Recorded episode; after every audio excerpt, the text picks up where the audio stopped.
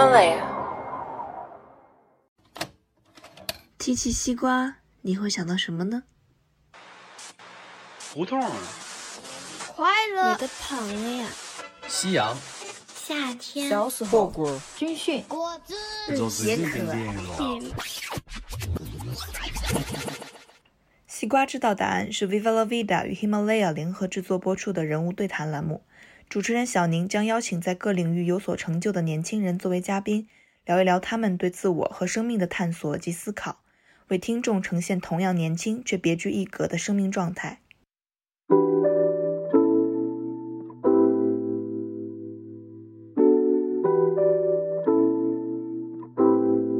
每个人在社会中都要承担一定的自己承担的一定的义务吧，就是我我没有办法独善其身。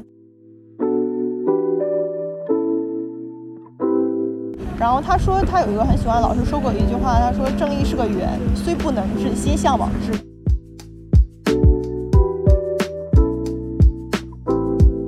我觉得最大的快乐是自己跟自己和解了很多。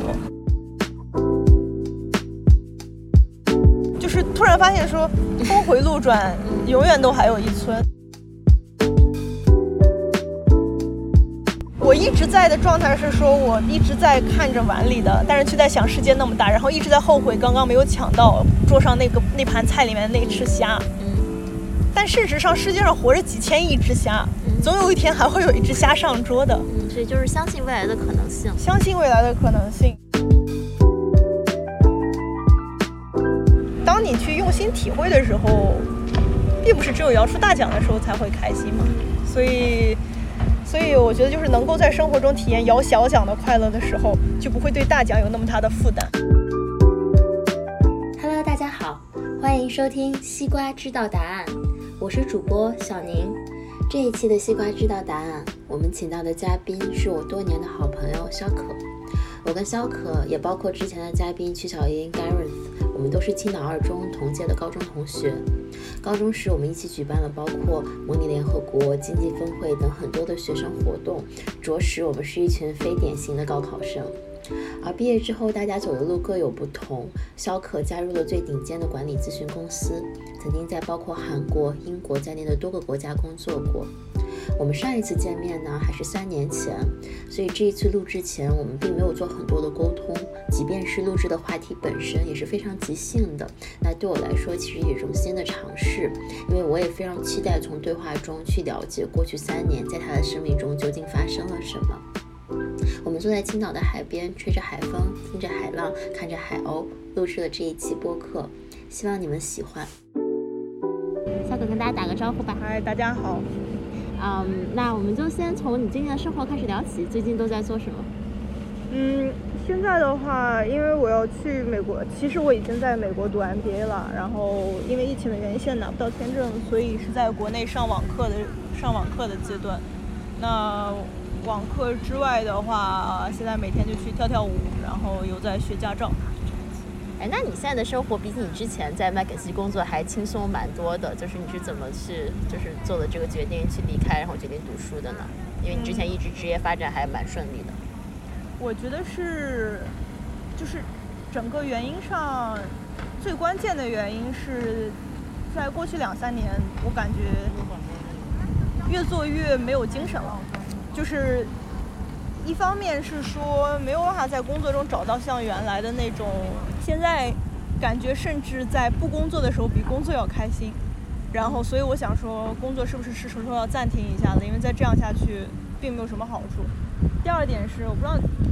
你知不知道我是个责任心很强的人，然后 我发现我自己在工作中已经到了一种，虽然我很想把这个事情做好，但是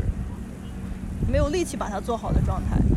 就是。当一个事情接到手里面的时候，我之前会尽一百二十分的努力把它做到一百二十分，然后当时到那个到那那个时候，我就是属于虽然我知道我能做到一百二十分，但是我只能做到六十分了。然后我对于自己这种状态也不是特别的满意吧，就是觉得自己也挺辜负自己收到的任务的。然后我觉得再这样下去的话，对于公司对于自己来讲都不是什么好事情。你刚刚讲到体验感的缺失，这个是因为本身工作中你没有办法去接触到更多新的东西，还是因为你自己已经没有办法去体会新的东西，即使他们有。因为我相信，其实很多听众朋友他们在工作了几年之后，可能也会有这种，就是怎么讲呢？就是 burn out，或者说这个呃，就新鲜感缺失或者无力的状态吧。我们讲，嗯，就是说句诚实的话，就是到现在我也不知道最根本的原因是什么，有好几个层面，一个是工作了快五年了，确实是累了，就是我们的工作每天。可能至少工作要十二个小时，其实大部分时间是十五、十六个小时。我最累的时候，我记得是连续两三个月，每天只睡三四个小时，然后就这么连续干了两三个月。当时是很开心的，但是这种东西都会给自己带来隐性的压力吧。就是我有些时候自己没有意识到，说自己已经有这个 burnout 的这个状态，就是自己已经燃烧殆尽了，自己的电量已经很低了，但是事实上自己身体上已经承受不住了。然后这种状态持续到说，我也知道自己没有那么开心了，然后所以我就通过其他的方式来刺激自己。我可能是觉得说自己的学不到新东西了或者怎么样子，所以我第三年去了台北，然后第四年去了伦敦，然后工作第五年去了韩国。我想通过换环境，然后接触新的人，接触新的事物来改变自己生活，但是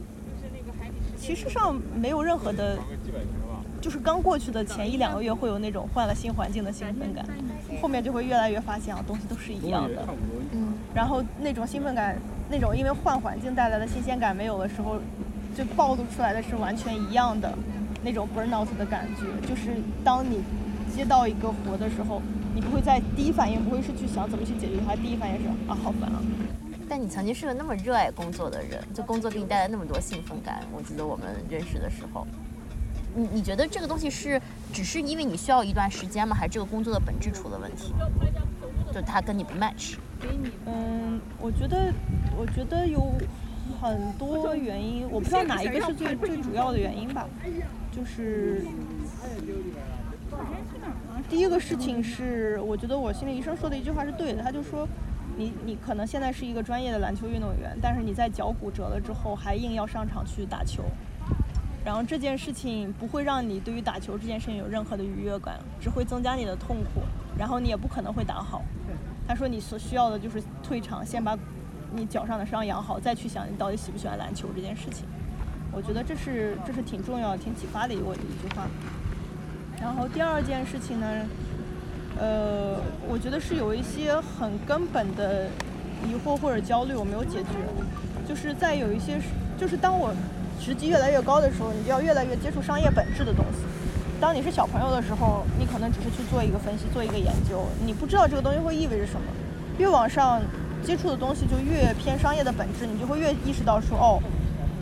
有些时候可能我不是把客户的利益放在最大化的，有些时候确实是也有公司的利益要考量，有我自己的利益要考量。我要我要做一个销售，我要卖项目的话。那必然要遇到一个权衡，就是我投入更多的资源，那就是对我自己利润率的亏损。虽然是对别人的利益极大化，但是我自己该怎么办？就是一定会遇到这样的一个两难的局面，就是双赢真的是一件很难的事情在商业上。而且我又见了，就是越往上就越见了太多在商业上成功的人，其实是也不算是成功的人吧，就是看到了太多因为商业的原因去做了。我不太能在道义上认可手段的人。实际上，这种权衡，它它体现的是你的价值观。对，嗯。然后，但这个权衡，我发现我没有办法 balance 好，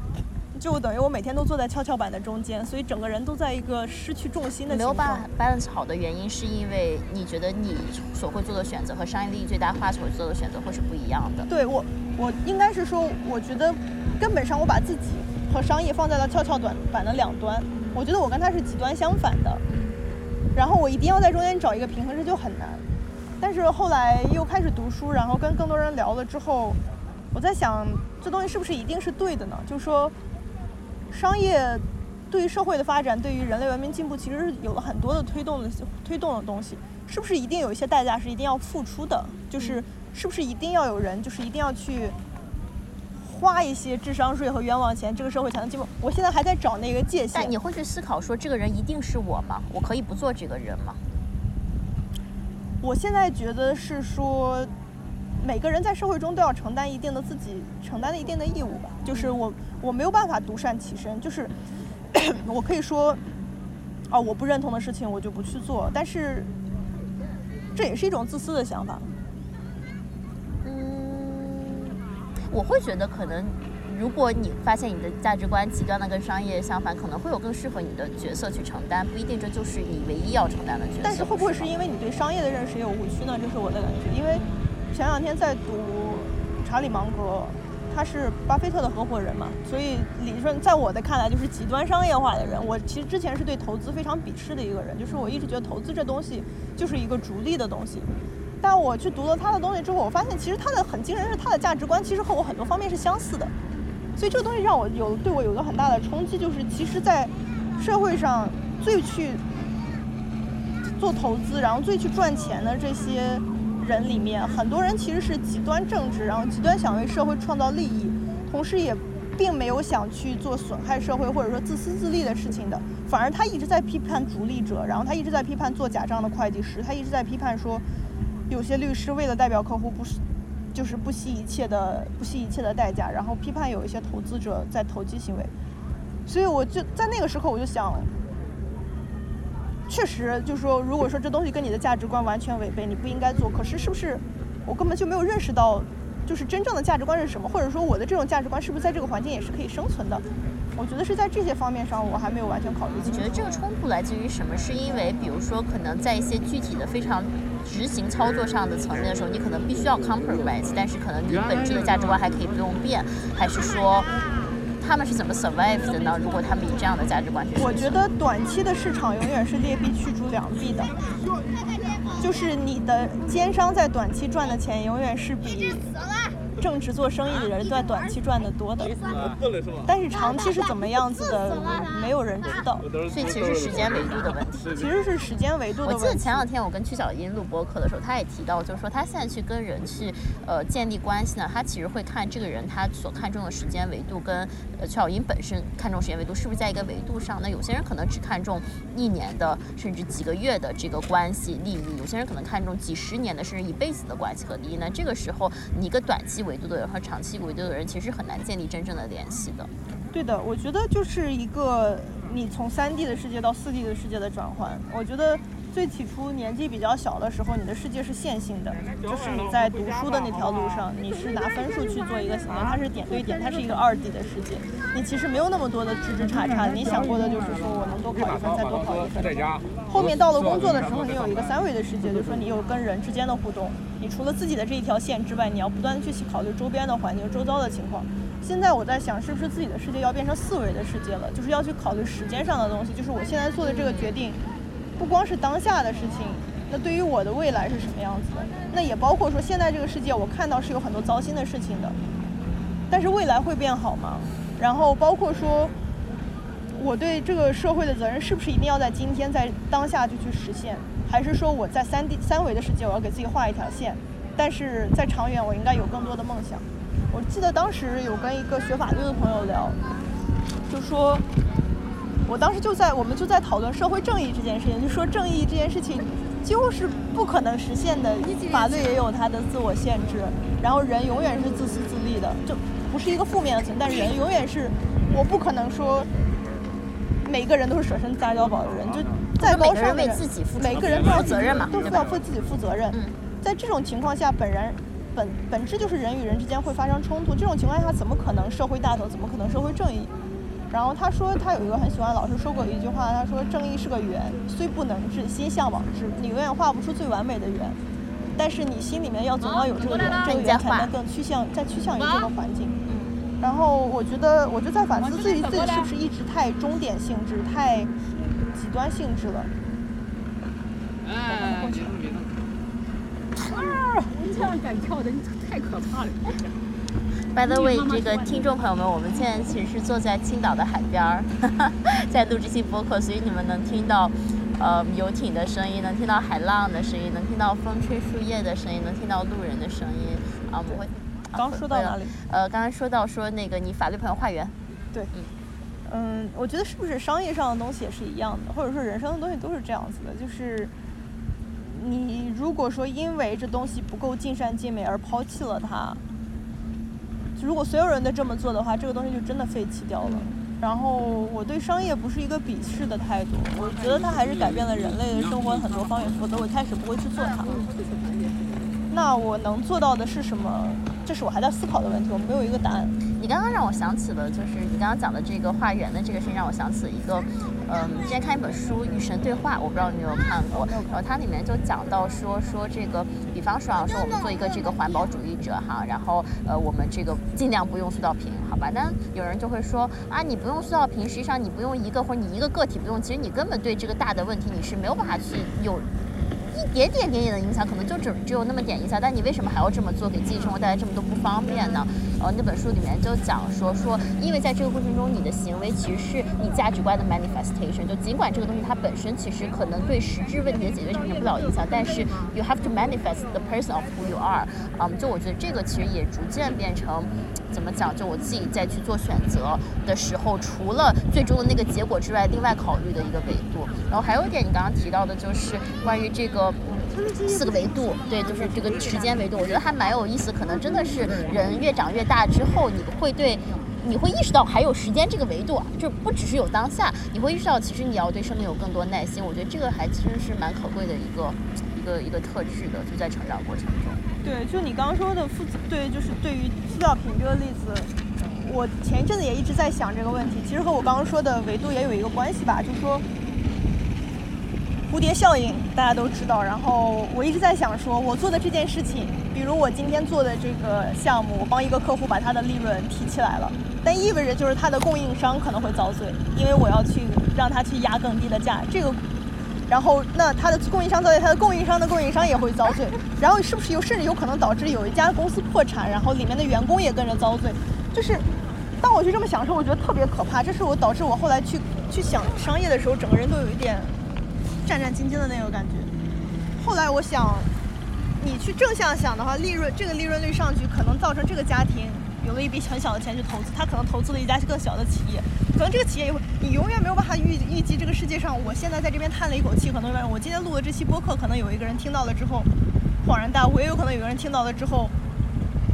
做了一个极端的选择，我不知道会有什么样子的影响，我只能为自己现实、现实、现实说的话，自己能考量到的范围内对世界造成的影响负责。我觉得这是我现在建立的一个底线。就是在我能够预计的和承担的范围内，就我现在不能去打人，我现在不能去杀人，这是非常明显的边界。就说我现在就会对人的利益做成造成损害，但是能够做成的间接影响，不在我考量范围之内的，我没有办法为此，我不应该为此自责，也不应该为此给自己加上太多的道德枷锁。回到刚刚讲 burnout 这个话题哈，就如果说你再来一次，嗯，就可能你还是要做现在这个工作，那你怎么能更好的去意识到这个问题？或者说对我们广大的这个听众朋友来讲，就他们可能处于这种状态，怎么让他们更好的去意识到自己其实进入了这么一种状态？怎么去开始去做一些拯救？我觉得一个事情是对于心理咨询师这个职业，我是非常敬重的，然后我认为要尽早。尽早去建立长期的心理咨询。那在什么什么情况下要开始这件事情？我觉得，甚至在第一次自己觉得有不开心的或者难过的时候。什么叫不开心？我觉得现在很多人已经不知道什么叫不开心或者开心了。我其实是觉得，即使你现在没有任何的问题，你即使对生活迷茫，你其实就已经可以开始进行心理咨询的这个准备工作了。就是无论是跟你的朋友聊也好，或者怎么样，就是要以一个客观的态度，不是接受他们安慰的态度，就是要就事论事的去分析你现在的心理状态。如果你周围有这样的朋友，可以；如果没有的话，去找心理咨询或者去阅读心理咨询的文章，我觉得对自己都是有帮助的。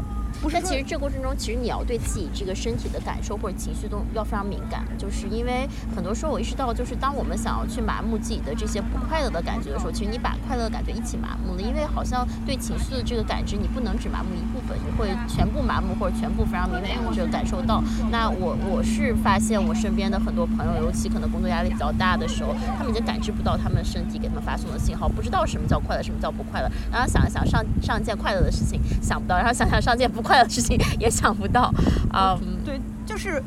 其实其实如果你多去阅读心理学的文章的话，你会发现这些信号都是有一定的规律性的，嗯，所以他们会列更清楚，比我列的更清楚的清单，嗯，所以一定要去阅读这些东西，然后当他们提到说，当你一直反复的觉得自己没有任何快乐的来源的时候。你可能就已经有焦焦虑或者压抑的前也抑郁的前兆了。我觉得这些东西是已经有很多现成的经验的，嗯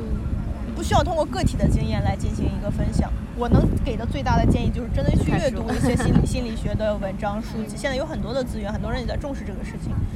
确实有很多的迹象，如果拿自己来举例子的话，感受不到快乐的事情，然后自己之前一直习惯做的事情，无法去习惯性的去做，然后周末的时候只想躺着或者只想去做一些简单的机械的不动脑子的事情，之前能让自己觉得快乐的事情都觉得不快乐，没有生命力了。没有生命力了。但是这些我觉得都是片面的清单，我觉得最多的还是要去通过阅读，通过和朋友聊天，意识到自己的状态和之前不是一个人。哦，以及很重要一点，如果有朋友觉得你和你之前不一样了，这其实就是一个信号 之，前有人跟你讲过，应该是有的。嗯反反复复吧，就是有时候会说，感觉你好像最近状态不是很好啊，或者说你好像看上去不是很精神。开始会觉得说只是我一晚上没睡好，嗯但是事实上没有那么简单，因为我这次休了三个月假之后，我去上海见朋友和今天见到你，所有人都说你现在状态真的很好，但我自己不知道到底哪里状态好了，完全没有意识到。但确实是我想一下，每天醒来的时候我都是开心的。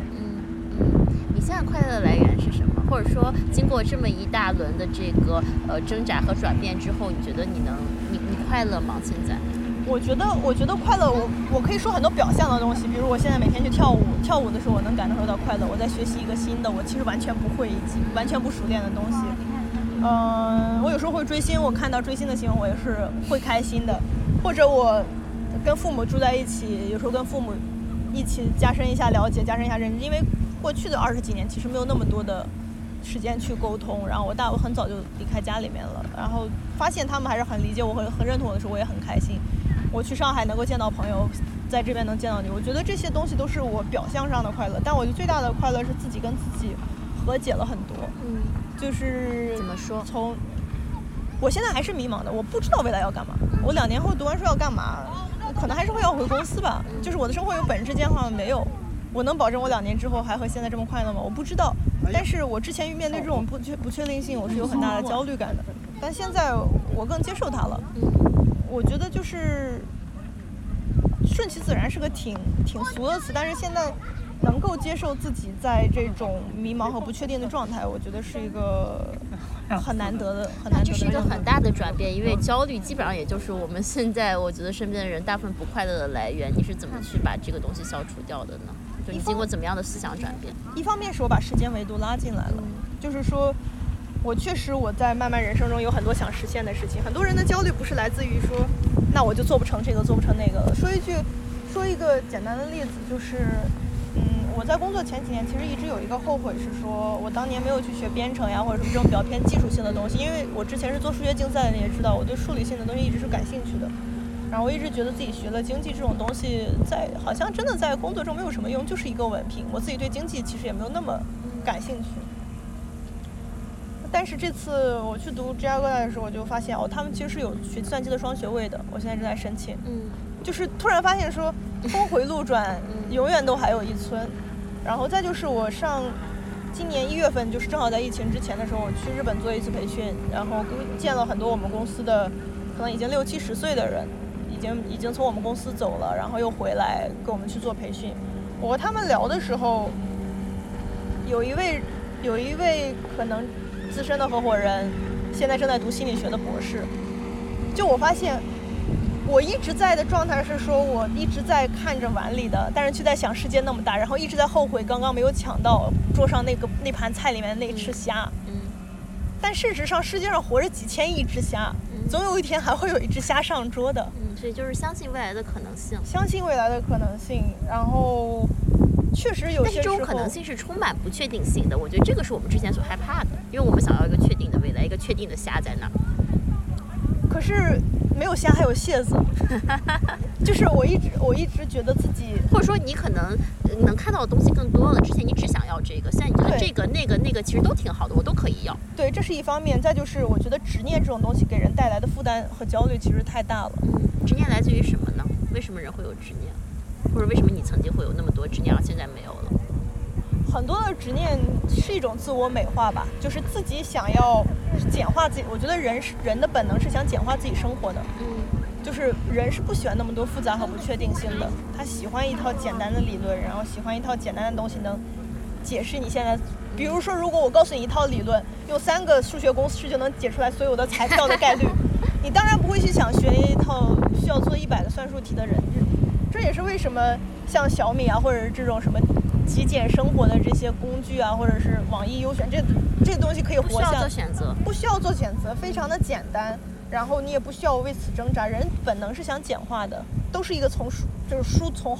读到从薄读到厚，从厚读到薄一样的生活，都是想先越变越复杂，大家都会越越想越变越简单。那简化的本能就是你的大脑会想帮你去做一些判断，嗯，他会想说，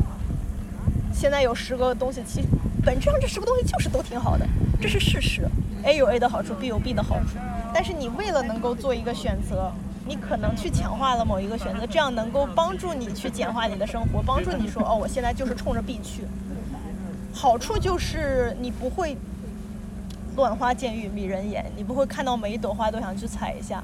但坏处就是，当你的执念建立起来了之后，你会忘记说曾经你觉得 A、C、D、E 也都是很好的东西。嗯，你会盯着那个 B 去，当 B 达不到的时候，你心里的失落真的是很强的。哦，所以这个时候就是我们要经常记得，可能一方面可能经常去感受自己喜欢的这种感觉，然后记你到底喜欢过什么，然后把这些东西记在记事本上，不开心有执念的时候拿出来看一看，是吧？回忆一下。是的，是的，就是真的就是有些东西，你说没有绝对的优劣嘛，不一定，但是。或者很多东西你也很难预测，就是现在优，未来还优吗？对吧？现在练，未来还练吗？举个例子，我当时在伦敦的时候，有一个很大的决定，就是我当时要留留在伦敦，嗯，然后去到首尔做我现在的这些项目，还是我要回国？嗯，每个东西都有优劣，很明显。伦敦的话，我在那边的生活非常的舒服，而且伦敦嘛，大家都听着是一个很国际化的大都市，你能在伦敦扎根啊，牛逼，是吧？就是我跟他们说我要去首尔，大家都觉得你疯了。就是韩国是听上去就是。工作的生活方式是最差的，然后时间是最长的，然后语言你也不会讲，一点韩语都不会讲，你去那边干嘛？但当时就是也不知道为什么，很韩国少女啊。但当时就是脑子一抽就去了。哎，当时怎么做的这个决定？有思考过吗？还是就是就是直觉去了就去了？我在伦敦当时过得真的不是特别开心，所以是有一些负面的推力的，就是觉得说换一个环境的话，我不知道怎么去解决这个问题。并不是我不喜欢伦敦这个城市，而是在当时就是遇到了一些我不知道未来会不会改得掉的东西。比如说，我比较喜欢做科技行业，伦敦其实是没有什么科技行业可以做的。金融比较多。金融比较多，然后我不知道怎么去解决这个问题，这不是一个我能解决的问题。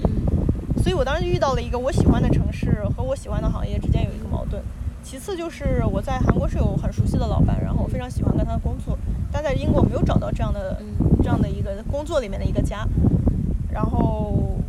我就想说，那既然如此，那我就去吧。反正我可能是要最后是要读书的。嗯嗯。呃，过去。所以，所以当时，当时我就说，那这样子吧。哦，当时是有一个转折点的，就是我三月去意大利滑雪的时候手骨折了，所以我不得不带薪停职了一个月。那一个月前半段就是坐在家里面看剧，就是。真的什么都不能做，就是所有的食物都放在左手能遇到的范围之内，然后洗澡的时候也很痛苦，就真的是非常的痛苦。后面的两三周手稍微恢复了之后，我就拿着相机单手出去旅游了。然后在旅游的过程中，我就意识到，原来我不工作的时候还有这么多的事情让我可以如此的忙碌和快乐。然后我想，那我为什么就是不去做一些选择，能够让我看一看更大的世界，而不是？局限于说我工作上的这一点两点考虑的，我所以就是现在你去衡量你自己幸福感和成功的这个维度就不只是工作。对我之前，当然你很自然的会把你人生的幸福感都压在工作上。第一，它是你的金钱来源，金钱、金钱和物质的这种东西，你没没法去摆脱它的它的作用。第二是它会有直接直接的评价体系。你去跳舞，你去，或者说你去唱歌，你去做你的兴趣爱好，这些东西是没有直接评价体系的。你永远不可能在这个行业成为顶尖的人。嗯。你永远没有办法得到在工作中能够得到的那种认同感、认可感。也或者说，就是如果说我们把外部的评价作为自己非常非常重要的意义来源的时候，你可能就只能这么做。但如果不是的话，可能自己内心的快乐也是很重要的。没错，就是当你一旦要要通过外界来获得快乐感的时候，确实工作会变成一个非常重要的部分，因为你工作的好坏，其他人也会去想，然后会去考虑说。啊，他现在的工作很好啊。哎，我其实就挺想跟你聊聊的。我最近因为不是去学跳舞，我不是跟你讲嘛，然后我们班上也都是一些可能我平时生活中不太会遇到的人，然后我就发现，你想平时咱们去跟呃，就是我们身边的一些想要改变世界的创业者啊，或者这些人去聊的时候，大家就会夸你的方式都会说啊，你非常的。你非常的这个 outstanding，对吧？你非常的优秀，对吧？你非常的聪明。从我到了那个舞蹈学校之后，因为他们也不知道我是做什么，我也不会讲。大家夸说：“哇，你今天穿的好好看，你今天好美，你今天跳舞跳的很好。”我就跟他们讲说，就是我我我我从来没有人这么夸过我，就就是你我到现在他们这么讲，我心里还是会有很多不适应，所以就会发现说，我不知道，就像咱们刚刚前面就是没有录之前我们聊的，就其实嗯。就当你生活的这个维度变了之后，你的评价标准变了之后，其实你依然可以很幸福。就不是我们之前只想要的那种生活，你要改变世界，充满野心，然后每天忙上十八个小时才睡觉。就可能有的时候有点生活，然后有点自己喜欢的事情，哪怕这些东西本身它不存在任何评价标准，可是，难道内心的快乐不都是如鱼饮水，冷暖自知吗？确实是这样子的。就是我在我有时有一度觉得说自己可能也没有办法摆脱很好的物质生活。就是觉得说自己一定要住很好的房子，然后就你的薪水高了，你自然消费也高了，你就完全不知道怎么会回套回退到那个状态。后来在我韩国快要走的时候，我因为要离开，所以要卖很多的家具。嗯，我韩语并不是很好，当时就是用翻译器，然后跟各种韩国人去沟通，去卖我的东西。我后来发现，我一笔交易开心的程度不在于卖的价格多少，而是卖给了谁。而是对，而是卖给的那个人和我之间的互动。所以我后来卖所有东西的时候，我都会给他们包一个小礼物。当时在疫情期间，我都会给他们包一个，因为我的口罩最后也用不完，我也带不走，我就给他们包口罩，然后包我用不完的茶叶，然后各种各样子的东西。就根据，比如说有人来买书的话，我可能会给他包两支笔，就是我会去做这样子的小心思，然后整个这种二手闲鱼交易的过程变得极其的愉快。嗯，我当时卖了一个我的那种呃可拆卸的衣架给一个可能四五十岁的中年大叔，呃，我当时怕他不会装，我就每一个部件都给他贴了标签，然后说先装哪一个后装哪一个，用翻译器都翻译好发给他。这都不是我觉得之前就你在工作那种，这是我觉得肖克你会做的事，但这绝对不是我觉得你在麦肯锡工作的那种压力状态下会做的事。对，没错，这是我只有停止工作才能会做的事情。然后那个人给我发了好长好长的。一段韩文，就说他活了五十年，从来没有见过这样为别人考虑的人。然后他说：“你到底是哪国人？”他说：“ 我可能就说会觉得这个国家真的很好。”然后就是他真的说了很多让我觉得很感动的话。然后这样的故事我遇到了很多次。我有一个，我有一次跟一个老太太卖卖我拼的拼图，因为真的就是我花了很长时间拼出来的一千块的拼图，因为我不想带走了。他就说很漂亮，然后他晚上就约我吃饭。然后我就跟他一起去吃了韩食，食物并没有很好吃，但是就跟他聊了很多，他的子女都在国外，然后聊了很多他的经历。然后我就发现，原来一个七八十岁的老太太也可以有这样的活力，每天在闲鱼上买东西，然后每天跟自己的子女。他，你知道他给我买什么？他买的买的是 Amazon 那个 Echo，就是那种人工智能的东西。不会想象这种老太太会去用这种东西。然后，然后他会说：“你告诉我的名字，以后我会为你祈祷。”然后另外一个另外一个也是老太太邀请我去他们家喝茶，她的老公是一个大学教授，刚刚毕刚刚那个退休。然后她又说她老公前一阵子也很抑郁，最近就一直在通过画画的方式来解除这种抑郁。就是说了很多这种跟很多无关的人发生了很多很亲切的接触。你知道吗？你刚刚说的时候，我突然意识到，就是我们以为我们之前，嗯，你像我们会就是。在这样一个圈子里面，我们以为我们看到改变世界所有这些理想，我们以为我们看到比平常人更多的东西。可是我觉得可能是因为我们之前看到的东西太少了，所以我们才那么不快乐。就是其实这些普通的，其实你刚刚讲的很多东西，就给我的感觉好像你在 decorate 你的生活。我们之前是从来不会 decorate 我们的生活，我们之前想的可能就是一个目标在那，然后我要像忍受非常非常多的痛苦，我要冲向那个目标过程中什么我可能也不管，我也不去体验。但是好像现在这种生活中小小的这些，我不知道怎么讲，一些体验，一些人与人之间。真正这个联系，其实可能这才是生活的本质。我觉得我们原来太像赌场的赌徒了，太享受 抽到七七七的那个快感了。嗯，就是我之前非常喜欢的，就是从零到一嘛，就是你有一个活大型的活动办出来了，哇，那天晚上如释重负，那个感觉，大家一起欢庆，太喜欢那种摇老虎机摇出大奖的感觉了。但是当你去用心体会的时候，并不是只有摇出大奖的时候才会开心嘛。所以，所以我觉得就是能够在生活中体验摇小奖的快乐的时候，就不会对大奖有那么大的负担。对我其实。最近在学跳舞嘛，我记得有一天我在舞蹈教室，我们那天学了一个舞步，然后是一个转圈的舞步，我就特别喜欢那个舞步。然后跳完那个舞步之后，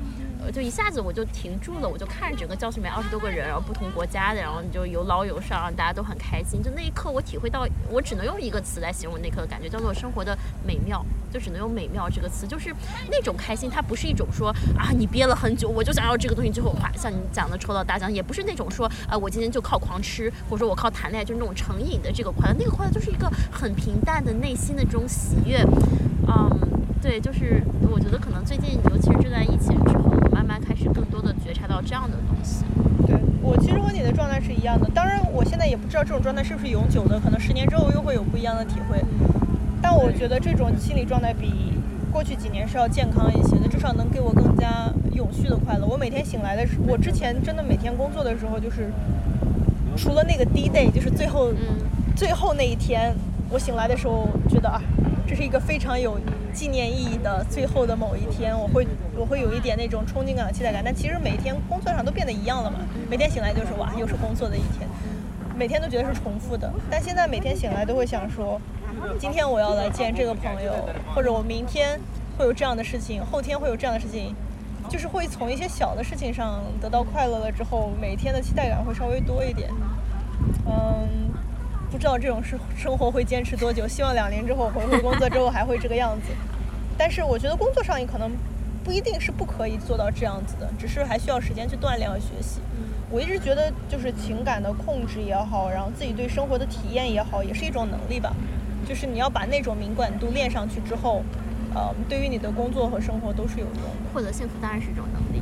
对，但是很难。你可以拥有再多东西，但没有幸福感。对，就是确实是也见了太多，周围可能有钱或者是有权或者什么都有的人，并不开心之后，就会开始反思，可能我们世俗上觉得好的东西，并不等于你自己的快乐和幸福。那对于更多我们讲还在这种社畜状态，或者说再去像你今天讲这个词内卷的这些人来说，他们怎么去定义自己的幸福快乐尤其是我们从小到大被这种外界的这个体系所评价和影响的这个这种惯性条件下面，呃，我觉得我觉得认知是第一步，就是这也是心理学上我发现所有的心理学理论都有第一步，就是说你要去 aware。aware。就是你一定要意识到这种东西，然后你一定要接受这个状态，你不要接受自己说，嗯，你不要因为自己不开心，然后就去逃避想这件事情，你一定要去接受这种状态。我现在不开心，我现在是个社畜，我现在每天上班就是浑浑噩噩的。不不快乐怎么去接受呢？大家一般都会倾向于去排斥负面的状态。呃，不是说要接受我会永远这样不快乐下去，而是意识到现在确实是在一个。不快乐的状态，不要去拒绝承认这种状态。嗯呃，本人本能会拒绝的嘛。我也，特别是当有人去问你的时候，你现在开心吗？本能的会说，哎，就这样吧，对吧？就是你不会想去诚实的、坦白的面对他。我觉得对自己要诚实一点。现在不开心就是不开心，这个最大的一步是什么？这个不是个问题。现在不开心不是个问题。你有八十年的人生，如果你能在三十岁就把自己调整到开心了，你好牛啊！这这个你要接受这件事情，然后你要意识到你还有五十年去解决这个问题。然后在这种情况下，当它变得可接受之后，你才能去想解决方案。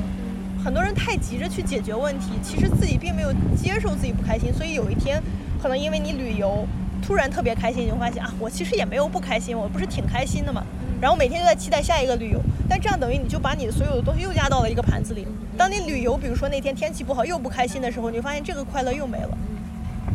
觉得首先要接受一个状态，就是不开心可能是一个长期的状态，然后你要每天去体验，每天去想一下我今天不开心的是哪几件事情，为什么会因为这件事不开心，然后在自己心情比较稳定的时候去反复回忆这件事情之后，就能渐渐接受这个状态，然后才能去想办法去改变。然后如果发现自己没有解决方案的话，就去找心理医生。然后或者就去找朋友，就去找自己的家人去解决。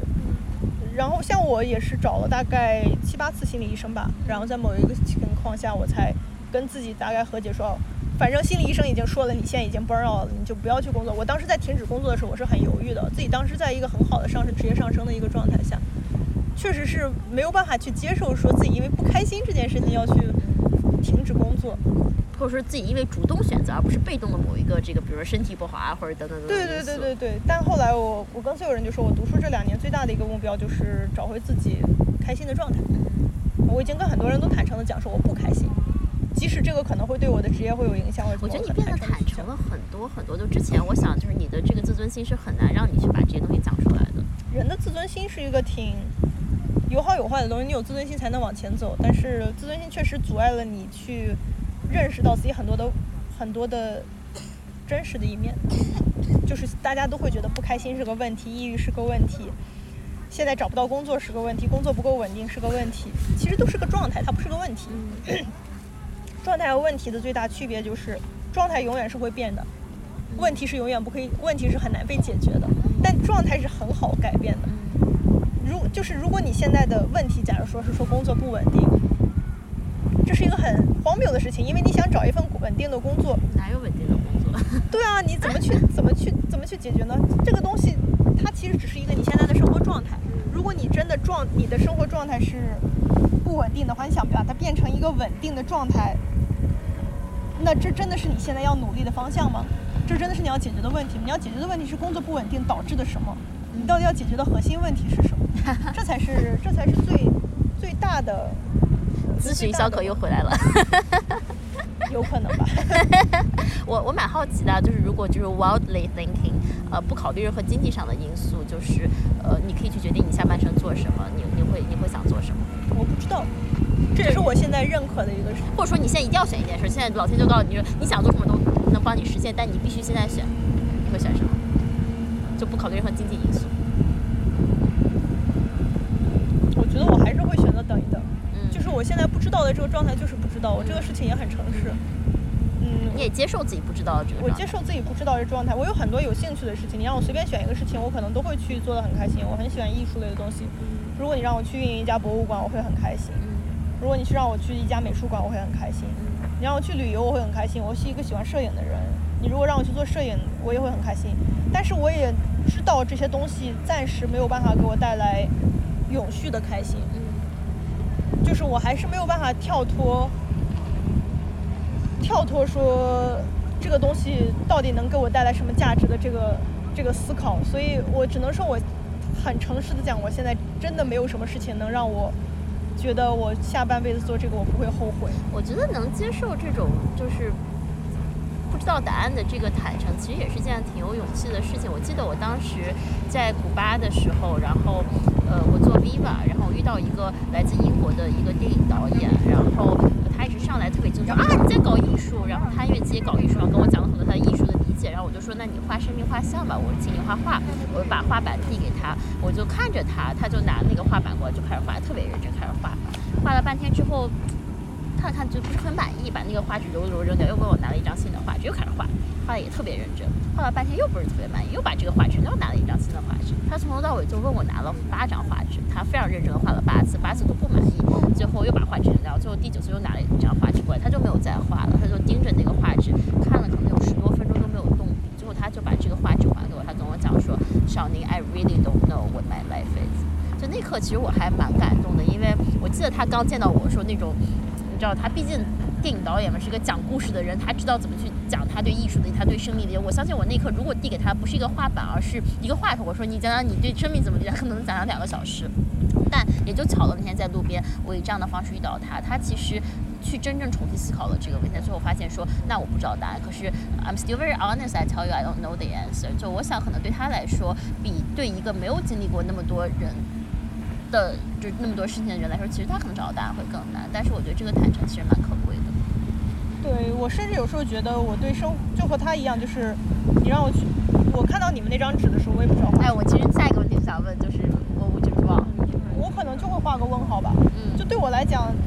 或者在当下这个生命状态，对我生活的我生活的意义现在就是好奇心，嗯，就是去体验不一样的事情和享受不一样的生活状态。嗯，那这种时候，你让我去决定我的生活要去变成一个稳定的状态，对我来讲是件很痛苦的事情。哎，做一个 thought experiment，比如说你明天可以去体验一种生活，然后体验一个月，你会想体验什么样的生活？嗯日本有一个有一个濑户濑户内岛上有个岛叫知岛，嗯，然后啊，有上面个艺术馆是不是？上面它其实只有艺术馆和自然景观。我想去那边待一个月，嗯也没有想好做什么，嗯做什么都可以。嗯博物馆馆员就可以，我只想在那个岛上待一个月。好，那这是这是好，这是二零二一年一月，二零二零年二月做什么？下一种生活。二零二零二月，我还是希望能去到美国吧。我想知道，就是就是如果疫情没有的情况下，真的就是正常的 MBA 的生活到底什么样子？毕竟我是一个 MBA 学生，我还是想知道一个原汁原味的 MBA 生活到底要长什么样子的。哎，我跟你一起来。回答这个问题好了，就是我们都假设接下来有一年，然后每个人都可以做不同的事情。啊，我想想，我一月想做什么？我一月可能我想回到耶路撒冷，然后我想到一个教堂里面工作一个月。对，就是我我我很爱那，就是耶路撒冷，你知道这个城市它是，就它整座城市就是只用一种石头，就只要在那个城市你。大家建筑只能用那一种石头，就是一种淡黄色的，非常好看的一种颜色，特别美。然后三个宗教的发源地去在那儿就是一种就很虔诚的感觉。对我就挺想回到那儿，但是在那儿又有一种虔诚之外的，因为你知道就是那儿有那个巴以冲突嘛。因为我其实去年夏天去那儿，其实就是去呃一个 study tour 去研究巴以冲突，所以那种那种那种生死之间的这种仇恨，然后那种虔诚，就所有东西 blend 在一起，其实是个挺挺神奇的地方。那这是我一月想做的事儿。你刚刚讲了你二月想做的事儿，我二月想去哪呢？我想回到清景泽。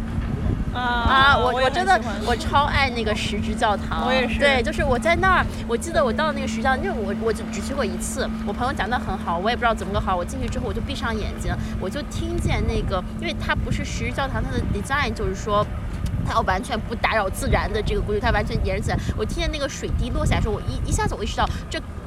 就是最大的教堂就是自然，其实就是那就是你的神。对没错，好，三月你要去哪？哇，我们都假设没有疫情，对，假设没有疫情。三月的话，哇，真的好难。或者说你可以不考虑月份，就不考虑季节，就是你就是下一个月想去哪，就第三个月。想回想回一趟比利时，我之前读过书的那个那个城市，我之前在比利时交换了半个月嘛，嗯感觉那半个月呃不是半年，不是半个月，然后那半年也是我很就状态很不一样的半年，我也没有办法去描述是怎么样的状态，但是当时也是有自己的生活规律，然后过得和国内完全不一样的生活。我后来再去出国的时候，可能因为都在同一家公司，也没有感受到那么大的落差感，但那个是我第一次感觉到不一样的生活的那个状态，所以想去再过一个月那个样子的生活，每天十点起来做一个华夫饼，然后去上课，然后上完课在图书馆待一段时间之后，买一个甜筒回回回到宿舍，六点所有东西都关门了，还蛮喜欢那种状态的。我三月想，我第三个月想做什么？嗯，我想去趟撒哈拉沙漠，我从来没去过。你你选的东西我我我我去年年底去做了一次催眠，那个催眠是可以帮你看前世的。然后我其中有一个前世，我是撒哈拉沙漠上的月亮，然后我专门为那个呃，就是三毛在等荷西回家，然后我在为荷西照亮回家的路。就是我，然后我我特别喜欢小王子，我觉得小王子没有。我唯一去沙漠就是前上个月去了趟那个库布齐，在内蒙古，但我我 I didn't like it there。就是你知道，在国内这些旅游景点，就是我本来以为我去沙漠可以在沙漠上很自由的徒步，我到了沙漠之后发现沙漠上有个游乐场，里面有跑跑卡丁车，我整个人都是崩溃的，你知道吗？那一刻，然后我第二天去草原，我以为我在草原上终于可以徒步了，然后发现草原上有一个摩天轮，我一点都 I I didn't enjoy it at all，就是。四月，你说你问这个，其实我发现一个我自己很大的，我我觉得有一个很大的领悟，就是嗯我不适合单线程。你嗯让我去想象，我一个月只做那一件事情，对我来讲是一件非常疲惫和痛苦的事情。我没有办法想象说我去撒哈拉沙漠，这个月可以去撒哈拉沙漠很兴奋。就是我现在这个状态下，我我会想象说我有很多想做的事情，但是我要做，我可以同时做，但是我会享受那种时间不够用，我在同时去去探索世界很多方面的为什么总要。时间不够用呢？这不会很很很焦急吗？会我会给我带来一种焦虑感哎。我不会，嗯，我会我会比较我会比较享受，说我明天还会有更多的时间来填补今天没有做成的事情的但。是我会觉得你是一个内心很安静的人，我以为内心很安静的人需要稍微慢节奏一点的生活。我知道你可以很忙，但是我我觉得你是个内心很安静的人。我的节奏并不快，但是我不会希望说，比如说我现在在学跳舞，但我不希望它成为我这一个月生活的全部。嗯我需要有其他的东西来填充它，就是你会让我说，你想象一下你四月做什么。我想象了几个我现在很喜欢做的事情，我想学日语，我在学跳舞，我在学编程那，你要同时做，然后我想看博物馆，然后我想去美术馆，然后疫情结束我想去旅游，然后我还想继续去日本再去玩一圈。可是这些东西你让我去做一个月，对我来讲都是一件痛苦的事情。啊？为什么？难道喜欢的事不应该就是你让我，比如说做 Viva，就光跟人聊天，让我聊一个月，我能聊上一年呢？我觉得是我喜欢的东西都是需要学习的事情，学习是一个慢的过程。你让我去在整个在一个长的时间里面都去非常单调或者专注的去做着同一件事情，可能对我来讲是个挑战吧。因为你刚刚说这话，我在想，我喜欢的东西好像都是体验的东对西。我也喜欢体验性的东西，但体验性的东西我没有办法想象我在那种状况下做一个月。嗯就是我的我的时间单位是天，你的时间单位都是月。就是我刚刚想了很多我想做的事情，但每个东西放到月的这个事情上都会有一点点奇奇怪怪的，所以我才有一点，比如说我很想去再回一趟伦敦，但是一个月也许不是。我想去一趟北京，待一个月也不是，就是哎，你你这么说，我觉得挺有意思，因为你现在让我去一个地方，你让我待几天不行，我我真的想待上一个月，我想待上两个月，我想待上一年，就我现在有那种眷恋感。嗯，我明白。真的真的真的不太一样，就是我我对我发现我定义我想做的事情是是是没有时间概念的，我是一个很状态概念的人。我想学日语，但我没有一种想把日语学成学好的，就想一直学，如果说你给我一个道具，让我一周把日语学到一个提升一个等级，我不会享受。我享受的是每天进步一点的那种心情。对于其他东西也是一样的。嗯，没有时间概念挺好的。对我我是比较享受那种进步的状态吧，可能。当然，四月的话，我们哎，我们其实也不用非要现在回答这个问题，我们可以先讲完三月，等我们下次见面的时候再讲四五六。也许那个时候我会找到更不一样的状态的东西。好，那我们今天录制到这儿，好呀。吃东西去。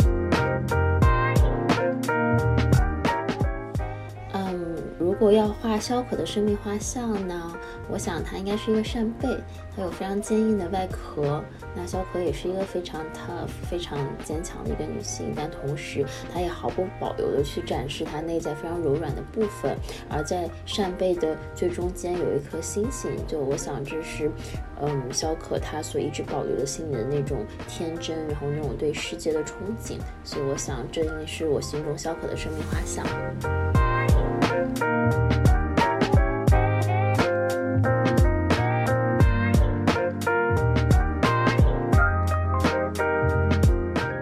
本节目由喜马拉雅联合制作播出，